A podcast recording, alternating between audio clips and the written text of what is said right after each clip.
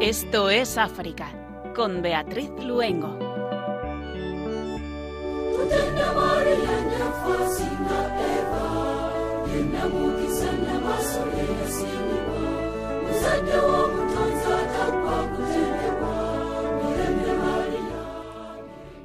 Buenas tardes a nuestros queridos oyentes de Radio María. Les damos la bienvenida si se acaban de incorporar y les saludamos encantados de estar con ustedes Javier Pérez en el control de sonido y Beatriz Luengo quien les habla. Esperamos de corazón que hayan pasado unas fantásticas Navidades en torno al Divino Niño y una feliz salida y entrada de año 2024. Cuando son las 8 de la tarde, las 7 en las Islas Canarias, nos acercamos a uno de los países más pequeños de África y también uno de los menos densamente poblados. Un país en la costa oeste africana, muy poco conocido pero con una rica historia y cultura.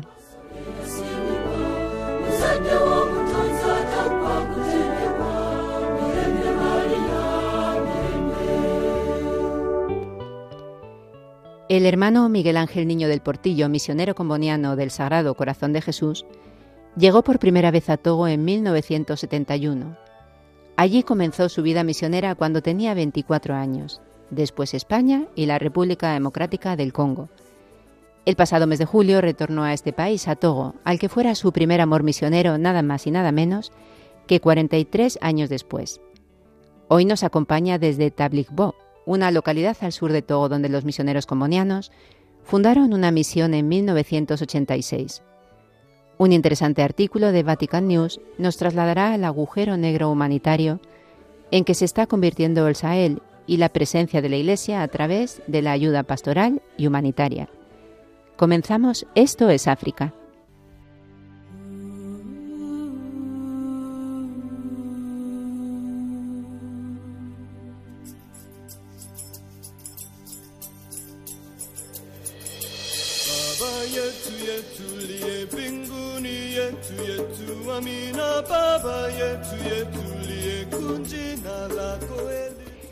Suráfrica. Las desigualdades sociales amenazan el proceso de reconciliación nacional después de casi 30 años del fin del apartheid.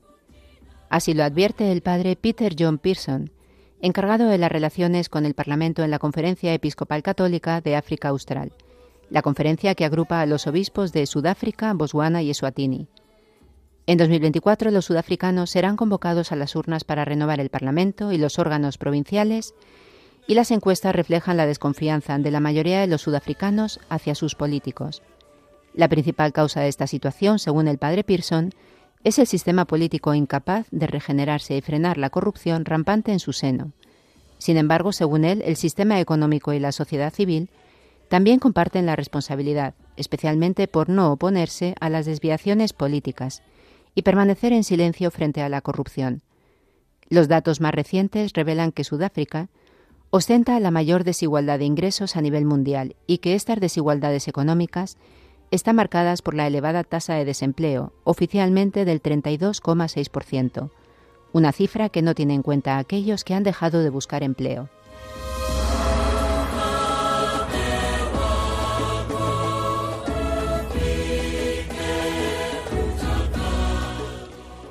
Guinea-Conakry aumenta el número de víctimas tras la explosión de un depósito de combustible. Esta explosión, que fue seguida de un incendio, ha causado al menos la muerte de 18 personas y alrededor de 200 heridos. El incendio ha causado daños significativos y ha afectado a edificaciones en un radio superior a un kilómetro, incluyendo el edificio que albergaba el juicio por la masacre del 28 de septiembre de 2009, cuando las fuerzas militares reprimieron violentamente una protesta popular resultando al menos 157 muertos. Asimismo, los estragos causados por la explosión del depósito de combustible en el distrito de Calum no se limitaron a la destrucción de la iglesia de San José. Numerosos edificios públicos quedaron devastados, dañados o inutilizables. El depósito de combustible más importante de toda Guinea se construyó inicialmente en una zona relativamente aislada, pero con la expansión de la ciudad, el barrio donde se encuentra se ha convertido en una zona céntrica muy importante y concurrida. En la audiencia general del pasado 20 de diciembre, el Santo Padre expresó su cercanía a las familias de los fallecidos y heridos.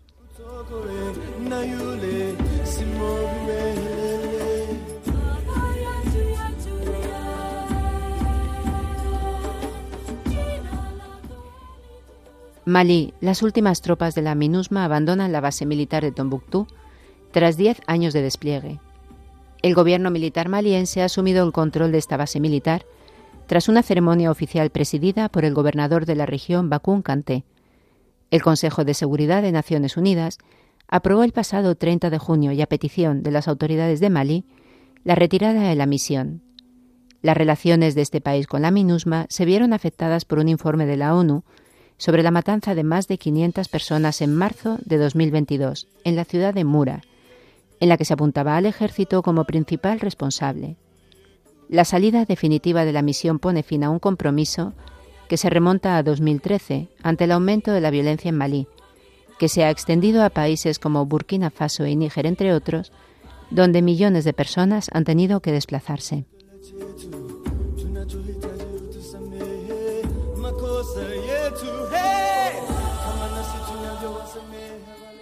República Democrática del Congo.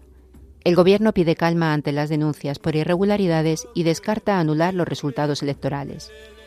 El ministro de Comunicación y portavoz del gobierno congoleño, Patik Muyaya, ha explicado que las elecciones son un proceso complejo, que afecta a más de 44 millones de electores y más de 100.000 candidatos en un país que quiere consolidar su democracia. La misión de observación electoral de la Conferencia Episcopal Nacional del Congo y la Iglesia de Cristo en Congo han destacado que la votación estuvo marcada por numerosas irregularidades, susceptibles de afectar la integridad de los resultados en varios los escrutinios. Según los datos provisionales de la Comisión Electoral, Félix Tshisekedi marcha en cabeza del recuento con cerca del 79% de los votos, con el opositor Moise Katumbi en segundo lugar. Los candidatos opositores también han denunciado numerosas irregularidades durante la votación, que tuvo que ser prorrogada dos días por retrasos en la apertura de los colegios electorales, algunos de los cuales fueron atacados. Estas votaciones vienen acompañadas por un repunte de la inseguridad en el este del país, donde operan decenas de grupos armados, incluido uno vinculado al Estado Islámico.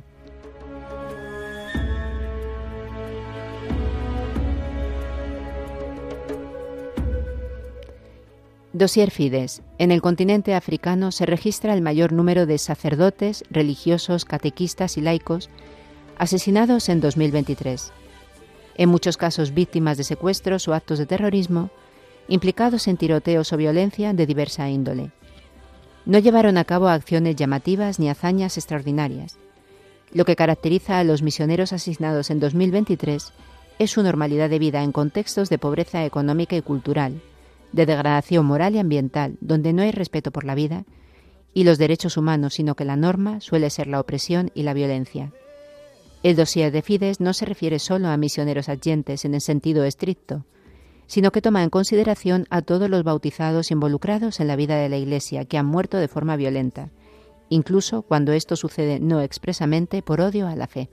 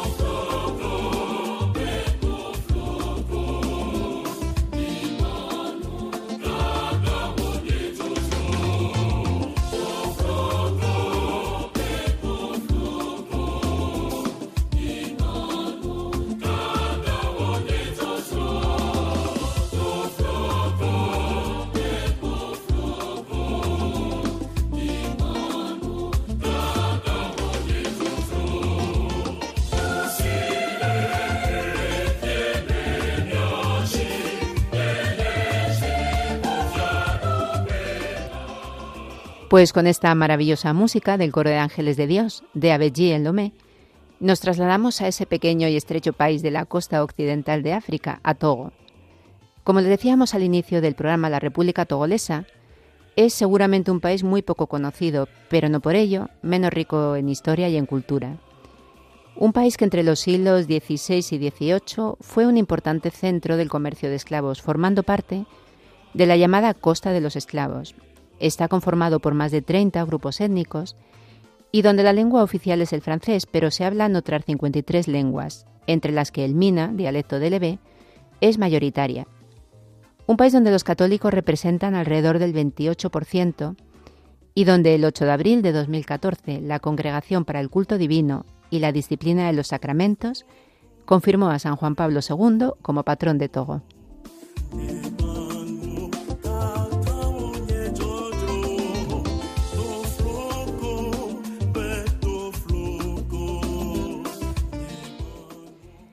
Allí en Togo, en Tablicbó, se encuentra el hermano Miguel Ángel Niño del Portillo, misionero comboniano del Sagrado Corazón de Jesús. Él llegó por primera vez a Togo en 1971 y allí comenzó su vida misionera cuando tenía 24 años. Este verano en julio volvía después de 43 años a este país. Muy buenas tardes, hermano Miguel Ángel. Buenas tardes. Eh, lo primero, le damos la bienvenida aquí a Radio María. Un placer tenerle con nosotros esta tarde. Buenas tardes, buenas tardes, Radio María. Me alegro eh, que estoy en comunicación con vosotros. Eh, lo primero, hermano, le quería saludar también una persona que tenemos con nosotros en el estudio. Es un joven togolés que se llama, él no habla español, se llama Cocu Firmin Sedufío y ha venido unos días de vacaciones a España y nos ha querido estar aquí acompañándonos en la radio, así que si, eh, Cocu, si quieres saludar al padre, puedes hacerlo en hebreo o en francés. Bonsoir, padre. Bon, bonsoir, bonsoir. No bien. ¿Qué tal?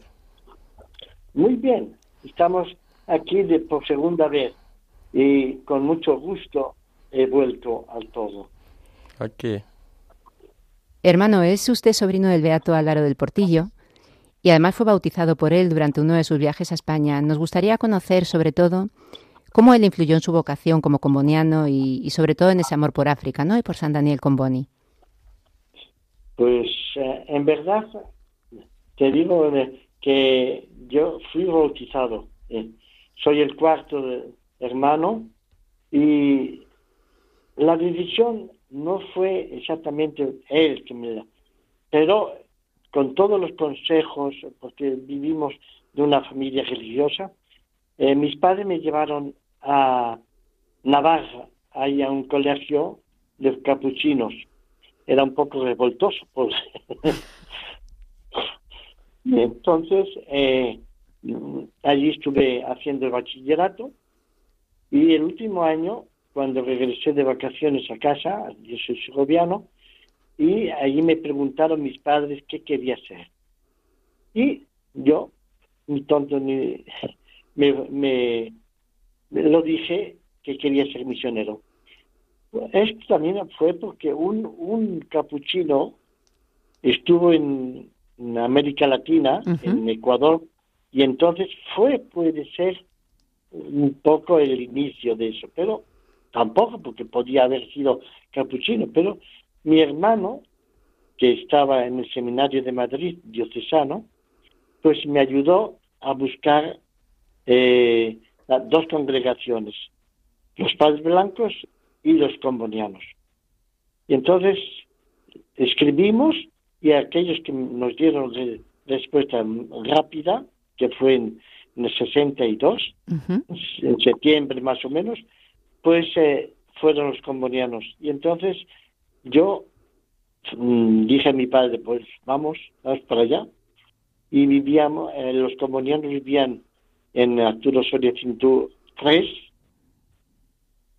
Estaba todo un campo, era campo todo, un tranvía, etcétera. Y allí es cuando hablamos con el padre Enrique Faré. Allí es cuando me animó él, me dio mucha fuerza y, y, quedamos que envolver. Entonces regresamos a Segovia con mi padre en el tren y ah, después de un mes más o menos, en octubre, a finales de octubre, pues yo ya me decidí y, y ahí fui. Estuve casi tres años en esa casa, en una casa que era no nuestra, donde ahora se encuentra el hospital. Ajá. Y, sí, y, y ahí estuve, estuve eh, casi tres años, cuando en el 66, a mitad del 66, me, me marché a Moncada, donde hice el noviciado, hasta el 68. Ahí los hermanos bueno, yo me, me, me puse, o sea, la idea de eh, ser hermano, para ayudar en el trabajo eh, como San José, pues, prácticamente. Bueno, entonces, eh, estuve allí en, noviciado, mm, estábamos construyendo el mismo noviciado de Moncada, que ahora no lo tenemos, pero eh, ahí estuvimos. Y entonces, en, el 69, 68, en marzo, eh, hice mis votos y tuve que quedarme allí unos meses porque justamente ese año mis hermanos se ordenaban. Tengo dos hermanos sacerdotes. Y entonces eh, estuvimos allí en el eh, hasta agosto y eh, en agosto el 25 no eh, el 25 fue sí el 25 de agosto fue su ordenación después la primera misa en Segovia y yo me marché después a Italia a terminar a terminar a continuar mi, mis estudios allí al norte de Italia Después, en el 71, es cuando un hermano pasó por allí, un italiano, y yo era el único que terminaba ese año. Y me, me puso en la cabeza que yo tenía que ir al Ecuador, en un centro para jóvenes. Bueno, dije, bueno, eh, África era con Bonn, pero bueno, también puedo, eh, ir allí. Y allí en, eh, en, eh, eh, cuando terminé todo el curso, me llamaron desde Roma y allí es cuando me dijeron, el hermano este te, te quiere para Ecuador, pero nosotros queremos para, te queremos para el Togo, que acababa de morir un hermano a 29 años de, hemorragia eh, intestinal. Y entonces, bueno, pues ahí, ahí estuve, fui a, Francia unos meses para aprender eh, el idioma y en el, a finales de agosto del 71 ya me estaba allí con otro, con otro un italiano. Y ahí comienza su, su vida misionera, hermano, ¿no? En Togo en, en 1971.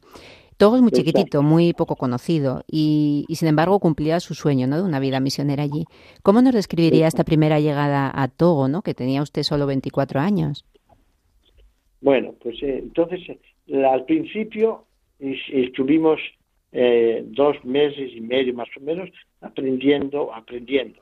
O sea, no se aprende enseguida, pero bueno, estudiando el ID el de combinar con los profesores. O sea, un profesor, un padre eh, que ha muerto ahora, eh, él nos daba la, gramática y un autótono eh, nos dio, nos, nos pronunciaba como se, como se decían las cosas.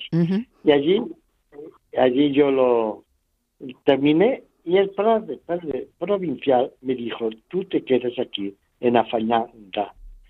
Bueno, yo dije, era ahí eh, eh, un hermano que se tenía que marchar a, Verona para eh, trabajar allí, pues él fundó este, este centro para jóvenes, de, con tres con tres eh, oficios, carpintería, albañilería y escultura.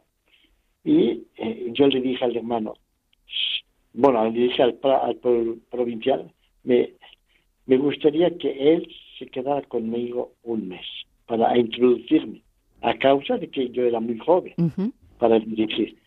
Y, en, efecto, él fue, él se quedó conmigo, él se marchó y yo me quedé allí. Y allí estuve pues casi tres años y medio.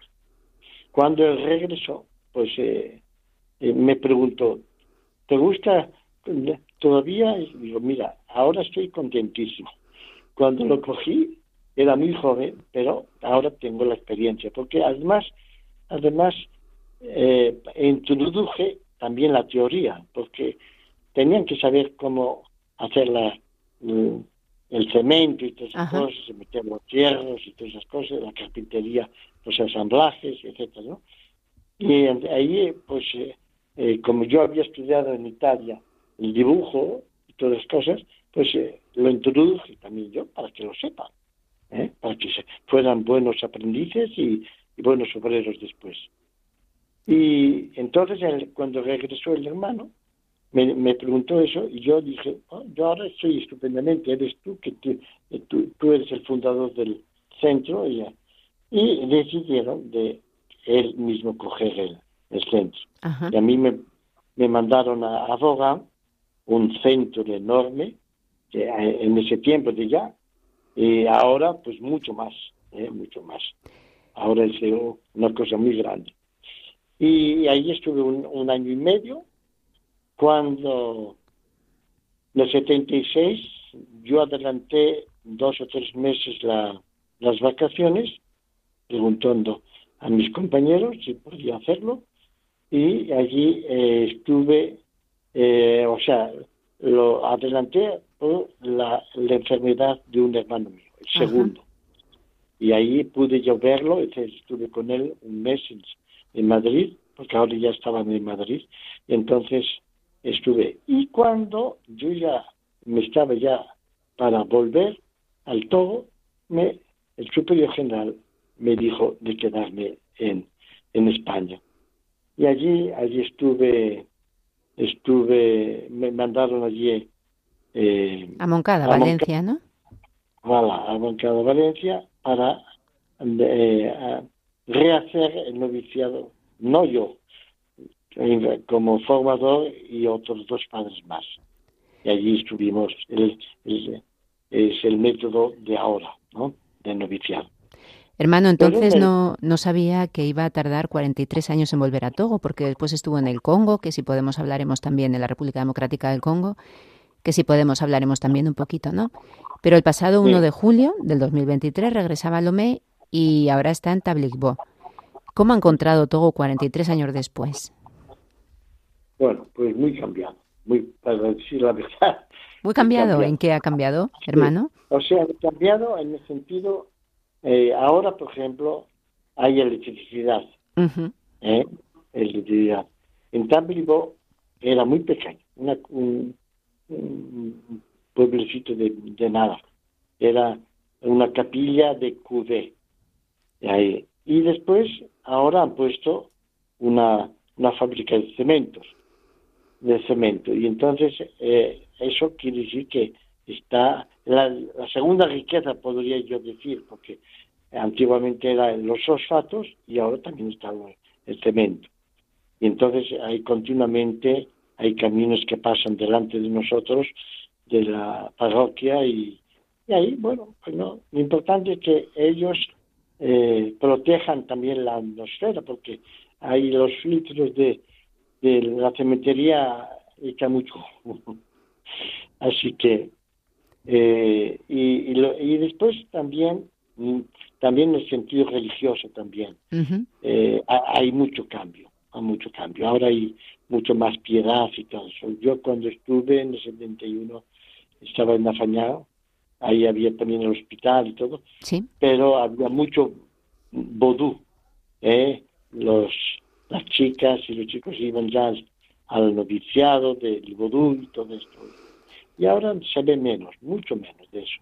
También hay, porque eh, eh, si tú quieres ir a, ahí a un poblado del Vodú, eh, lo puedes, puede ser que ahora no sé exactamente, pero tú te pones de acuerdo y, y podrías dar algo de dinero, yo no sé exactamente ahora, pero antiguamente te dejaban entrar a nosotros. Así que, pero hay mucho, mucho menos esto, porque, por ejemplo, ahora en la diócesis de Anejo, que antes no había, Anejo es una diócesis con muchas parroquias, muchas parroquias. Así que eh, antes eran poblados eh, con capillas ya construidas algunas por nosotros y entonces eh, eh, en este Tablibó es una iglesia grande es casi mil mil personas se entran allí o más o más así que y además además por ejemplo para decir ayer mismo como jueves todos los jueves después de la misa de la mañana se expone el Santísimo Sacramento. Y se queda todo hasta las hasta las seis de la tarde o seis y media de la tarde cuando se concluye con una lectura y el rosario y eso, eso antes no había, por ejemplo. Y después hay otra, otra cosa distinta de, del Congo, ¿eh? que puedo decir también que eh, el ritmo de los las canciones y todo eso, se baila también, todo eso, en las misas, pero es muy distinto, muy distinto, diverso de, del Congo. Eh, mucho ruido más en el Congo que aquí.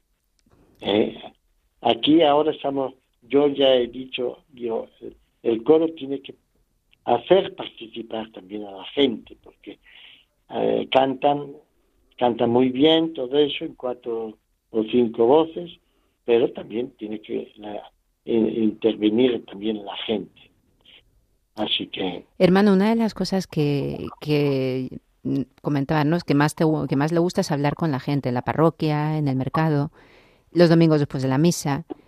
¿Por qué le gusta tanto hablar con la gente? ¿Qué, qué le aporta? Bueno, eso me aporta y ahora, ahora más, me aportará más para recordar el, el, idioma, que es mucho más difícil porque ya tengo ya mi edad. Pero no me desanimo porque eh, hablando, hablando, eh, coges, apuntas las frases y todo eso y ya me recordará por eso, yo por eso quise venir de Kinshasa a Lomé, tres meses estuve y quise hacerlo para, para recordar, porque es mucho más difícil el ver, diciendo la verdad. Pero yo ya me estaba muy contento con el me, podía, podía ir a, las capillas a rezar ¿eh? y decir la palabra de Dios con la Eucaristía y todo eso. Y, lo hacía muy bien. Ahora son 43 años que yo en Congo he aprendido el Lingala Swahili, que son los cuatro idiomas que hay allí, oficiales, y después, como me mandaron al norte, pues también lo he hecho, el, el Zande, Kizande, y el en medio de los Pirineos también oh, eh, Kibudu. Y me defendía, y me defendía, porque, eh, como has dicho, yo me, me, me gusta hablar con la gente. Además, para interesarme cómo están ellos. Yo no me gusta, no me gusta, una cosa que no me gusta es dar las cosas sin que ellos se esfuercen. Eso nunca lo he, lo he hecho. Eso lo he hecho y, lo haré siempre. Quiero que ellos se, comprometan en su trabajo. ¿eh? No recibir de las cosas gratis, porque después te dirán, eh, dame, eh, está pidiendo continuamente. No, eso no. Y mismo en el Congo, como en todo, ya lo hice así. Y creo que he estado muy contento con ellos. ¿eh? Dejarme querer por ellos y así yo aprendo también el idioma y sus, sus, eh, eh, cauces de, vida y todo, ¿no? Pues hermano, si nos lo permite, nos encantaría hacer una pausa para compartir con usted y todos nuestros oyentes este preciso canto. Hablaba de los coros, ¿no? De un canto para el ofertorio que llega precisamente desde Togo, interpretado por el coro de Saint Pierre de Cotejos.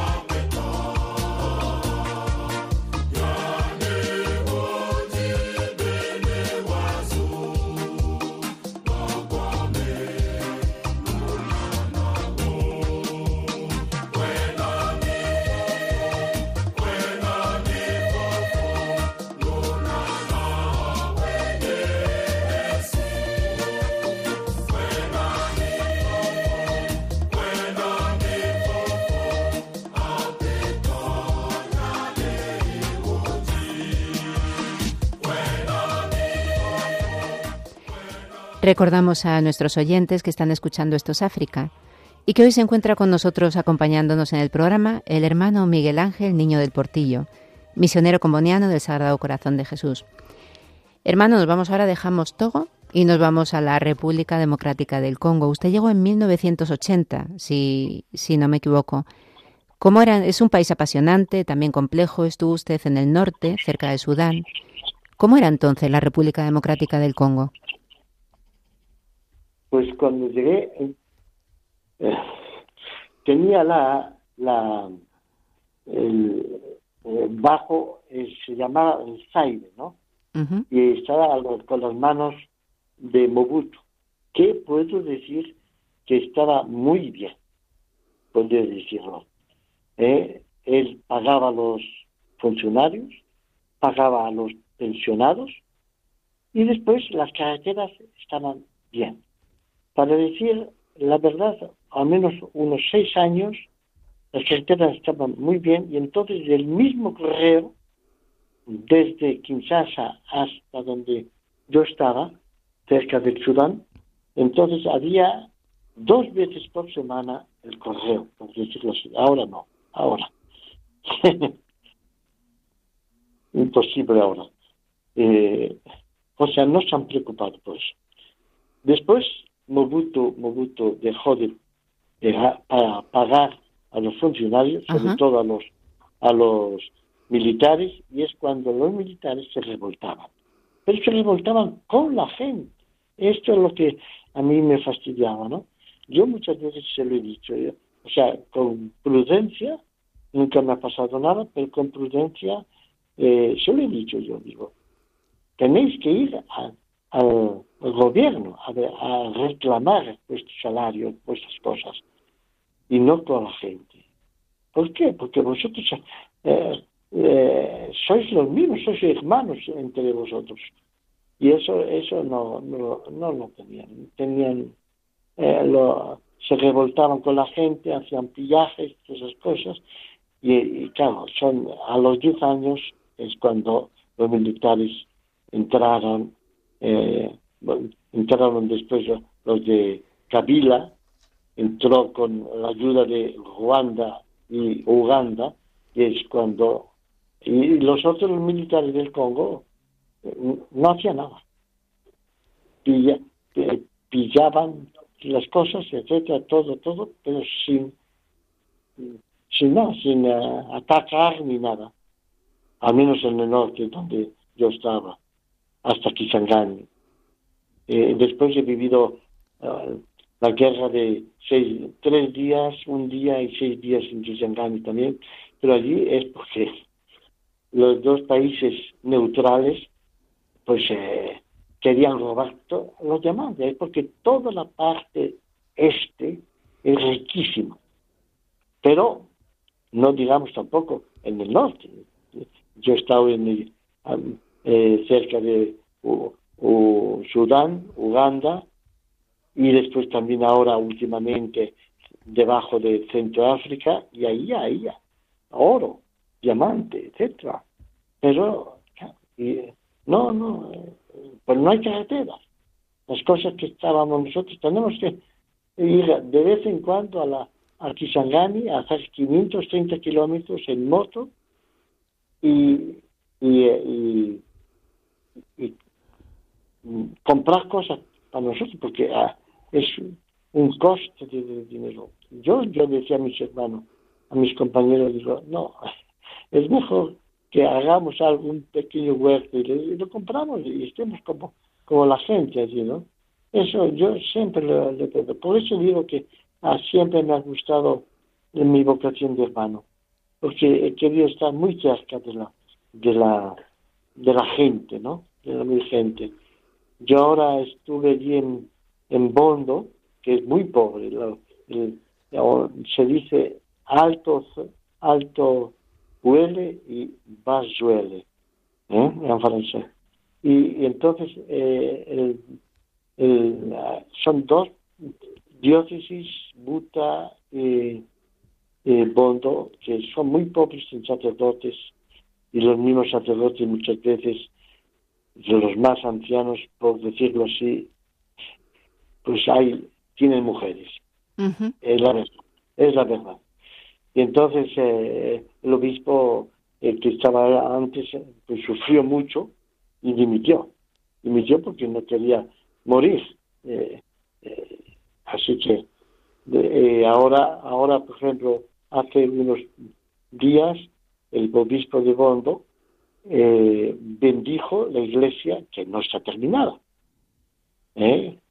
eh, pues él nos dio hace seis años más o menos la, la parte, una parte de, de Bondo, eh, la periferia de, de Bondo, y allí construimos. Pero yo, yo se lo dije cuando llega Bondo al sacerdote, al párroco, le dije, mira, en vez de estar viviendo aquí en, muy cerca de la catedral, hagamos una cosa, una casita pequeña como tú lo conoces, cuando yo vivía entre los Pirmeos.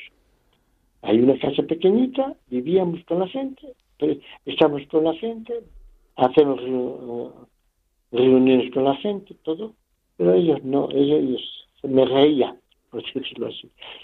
Y entonces eh, él ha durado en cinco años, no ha terminado la iglesia, no la ha terminado, o sea, la, la altura está muy bien, todo, todo, la, pero había ladrillos, pero el, suelo no, no, lo terminó.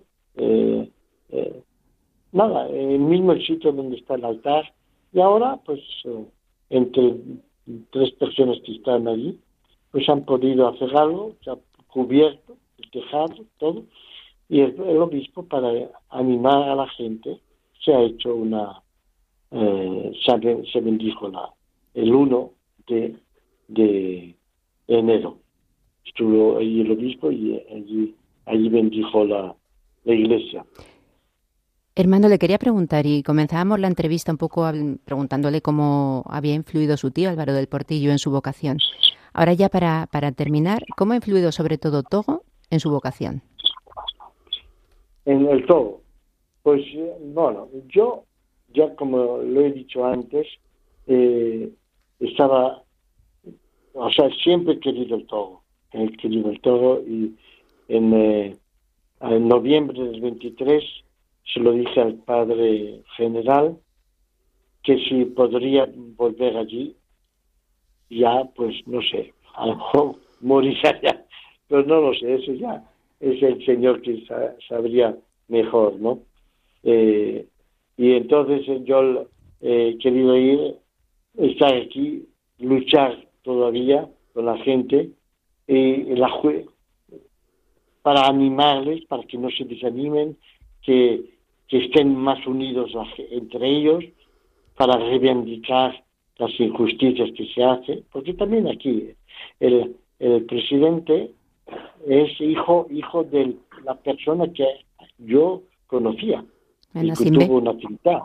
Ignacio Berzuala. Y ahí en la cara que, eh, eh, tuvo un accidente, ¿no? Y, y, y, eh, además era amigo de Mobutu. Él decía, mon ami et mon frère Mobutu no quiere los nombres importados, pues yo ya no quiero, yo, yo no- de ahora en adelante no me llamaré más Etienne, Esteban. Así que él dejó, pero su mujer no la cambió. Él cambió.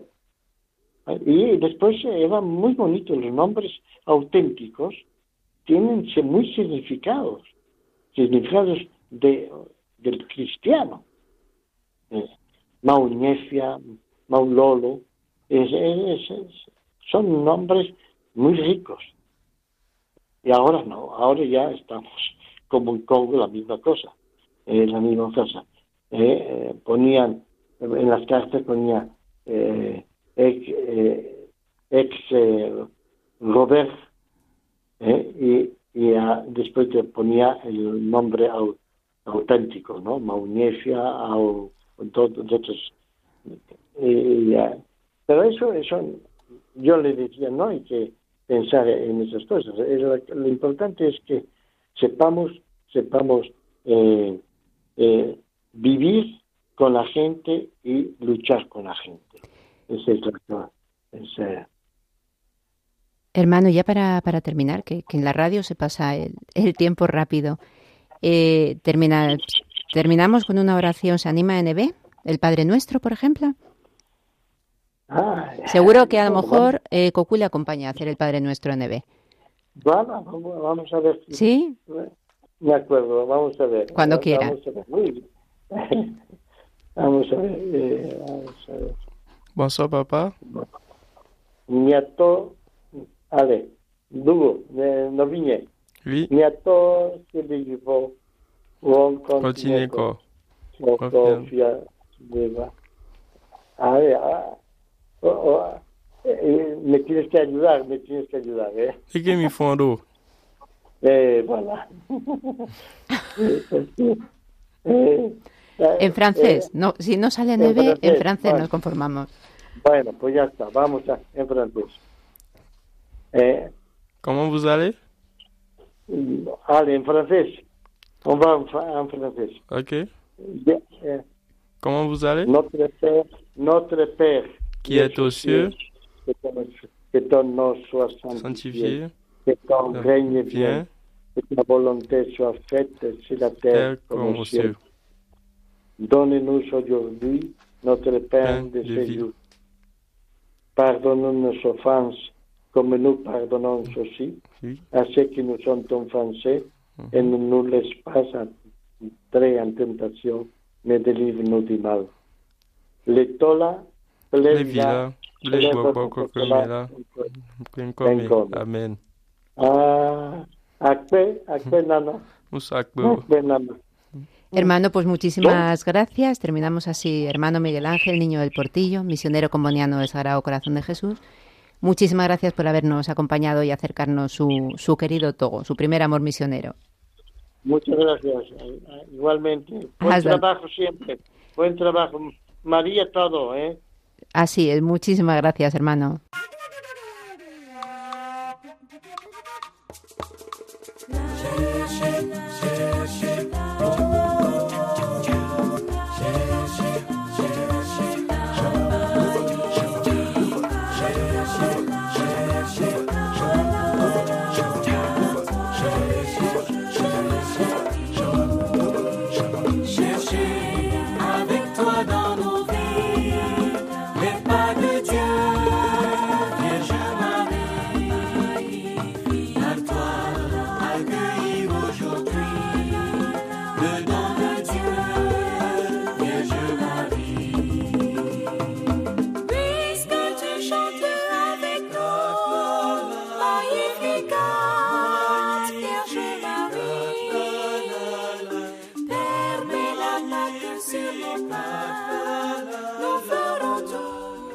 La situación confusa y preocupante de la región del Sahel a veces es difícil de entender y desgraciadamente de la que cada vez se informa menos.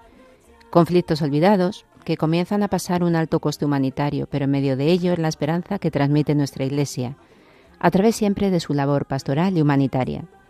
Nos gustaría compartirles este artículo de Vatican News.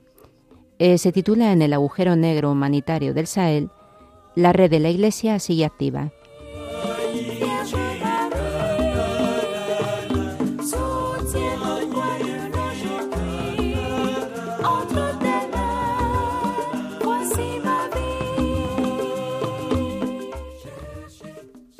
Según una nota publicada por la agencia Fides, la crisis de seguridad que aflige a la región del Sahel tiene varias causas. Entre ellas se pueden señalar los conflictos entre poblaciones nómadas y sedentarias, los grupos yihadistas que llevan varios años haciendo estragos en la región y la caída del régimen de Gaddafi en Libia, que ha fomentado la desestabilización regional.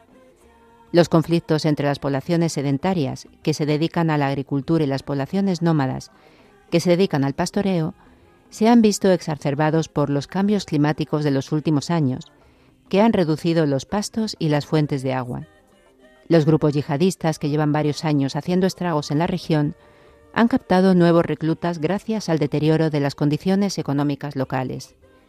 La caída del régimen de Gaddafi en Libia, que a su manera garantizaba una especie de pax líbica, al proporcionar apoyo económico a los estados de la región, también ha fomentado la desestabilización regional mediante la entrada de armas procedentes de los arsenales y combatientes libios, antiguos miembros de la Guardia Pretoriana de Gaddafi.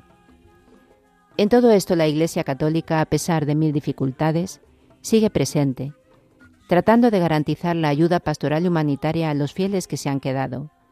En Difa, ciudad del extremo sureste de Níger, los cristianos desplazados se reúnen con los refugiados, que huyen de la persecución religiosa en las vecinas Nigeria y Chad informa una nota de la Conferencia Episcopal Regional de África Occidental. Aquí las agencias católicas de ayuda, entre ellas Caritas Níger, Catholic Relief Services y la Agencia Católica para el Desarrollo de Ultramar, ayudan a los, desplazados y refugiados proporcionándoles medios de subsistencia. Es en estas condiciones donde emerge la universalidad de la Iglesia Católica. Los sacerdotes Fidei-Domum de otros países africanos asisten a los fieles acogidos en los campos de desplazados y refugiados. Es el caso del padre Matt Robert, originario de Malawi, que mientras dirigía una misión católica en Cinder, a unos 400 kilómetros de Difa, se desplazó allí para celebrar misa para decenas de católicos en los campos de refugiados. La mayoría de las personas alojadas en los campos de Difa son nigerianos de los estados de Borno y Yobe, que huyen de la violencia de Boko Haram. Otro fideidomum es el nigeriano padre Agustín Anguchi, párroco de la iglesia de Nuestra Señora de Lourdes en Maradí, Níger, que recuerda cómo en la región en torno al lago Chad, en la frontera entre Chad, Níger, Nigeria y Camerún, ha pasado a ser un entorno favorable para agricultores y ganaderos de estos cuatro países a una zona insegura. Antes de que los terroristas llegaran a esta zona, había pequeños enfrentamientos entre agricultores y pastores que se disputaban la zona fértil, dice el sacerdote. No fue hasta la formación de Boko Haram en 2009 cuando la región comenzó a experimentar una influencia terrorista. En 2016, el movimiento Boko Haram empezó a perpetrar atentados en la región del lago Chad. El sacerdote nigeriano señaló que la región del lago Chad ha sido abandonada por el gobierno, lo que la ha convertido en un paraíso para el tráfico de armas.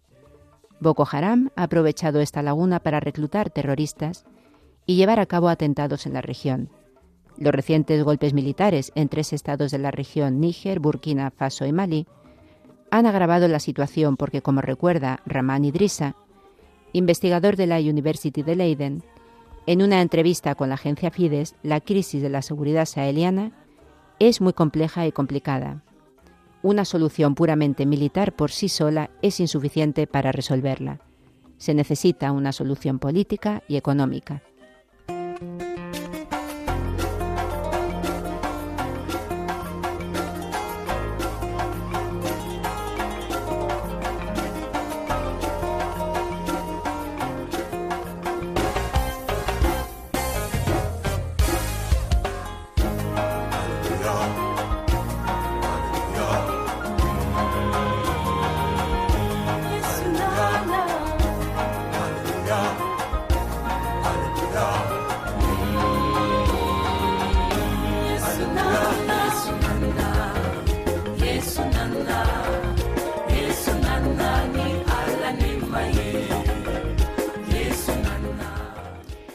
Y aunque sea un poco tarde, nos gustaría compartir con ustedes una preciosa felicitación de Navidad que nos ha enviado nuestro querido amigo del programa, el padre José Morales, de la Sociedad de Misiones Africanas, y que nos hace llegar la felicitación navideña del padre Hans Joaquín Lore, recientemente liberado de su secuestro en Malí.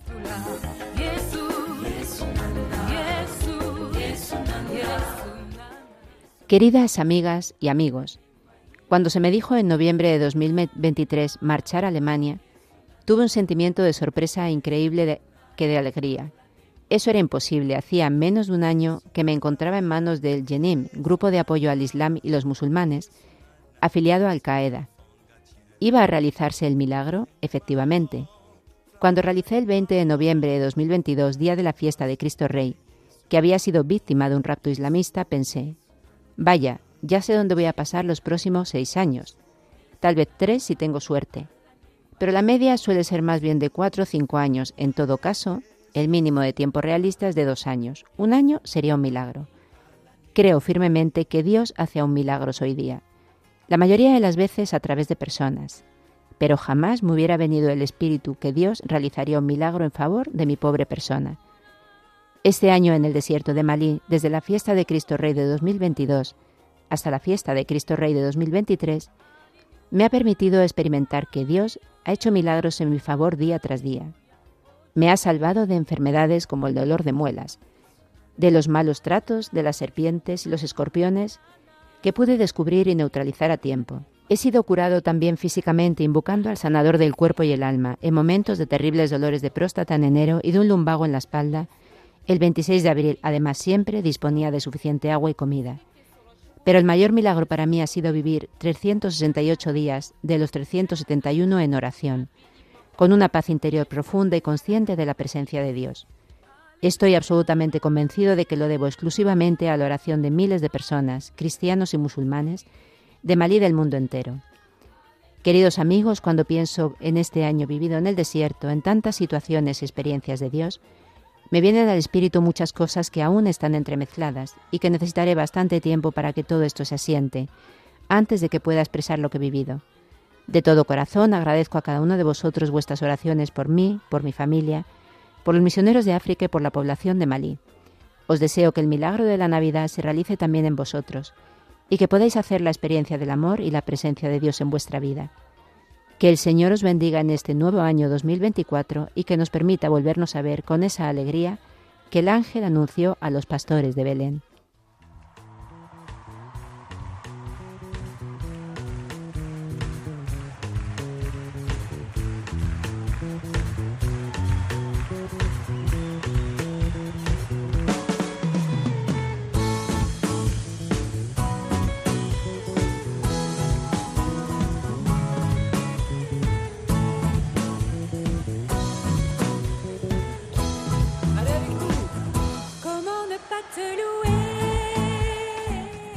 Y ya toca despedir si lo hacemos como siempre con nuestra música. ¿Cómo no te voy a adorar, Señor? Pero no queremos irnos sin recordarles el mail del programa para que si lo desean puedan seguir en contacto con nosotros. Esto es africa@radiomaria.es. Siempre estamos encantados de recibir sus propuestas de contenidos, testimonios, músicas y el podcast también le recordamos del programa Buscando por esto es África. Muchísimas gracias al hermano Miguel Ángel Niño del Portillo misionero comboniano del Sagrado Corazón de Jesús, que desde Tablikbo, en Togo, donde ha vuelto después de muchos años, nos ha compartido cómo es este país y su testimonio de misión. Gracias también a Cocu Fermín Sedufío, que nos ha acompañado aquí en los estudios centrales de Radio María. Muchas gracias, Cocu. De nada. Y muchísimas gracias a Javier Pérez, que nos ha acompañado en el control de sonido y, por supuesto, a ustedes, nuestros oyentes de Radio María, que nos permiten siempre acompañarles y compartir este rato con ustedes. Hemos ido a Togo, Malí, República Democrática del Congo y terminamos deseándoles un buen año con esta bonita canción que nos han hecho llegar desde Senegal. Que María los guarde y acompañe siempre y si Dios quiere, les esperamos dentro de 15 días.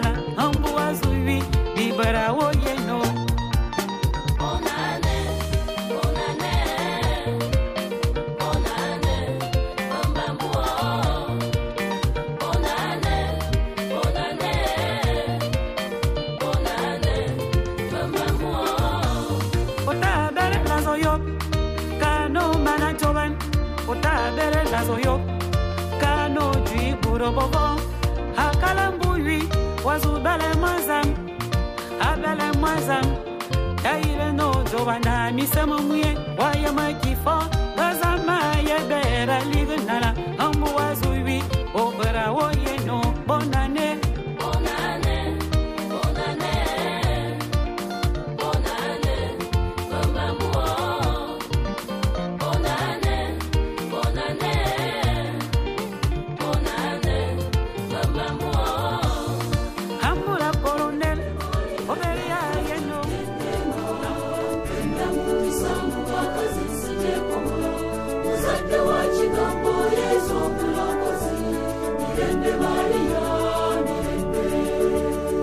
Esto es África con Beatriz Luengo.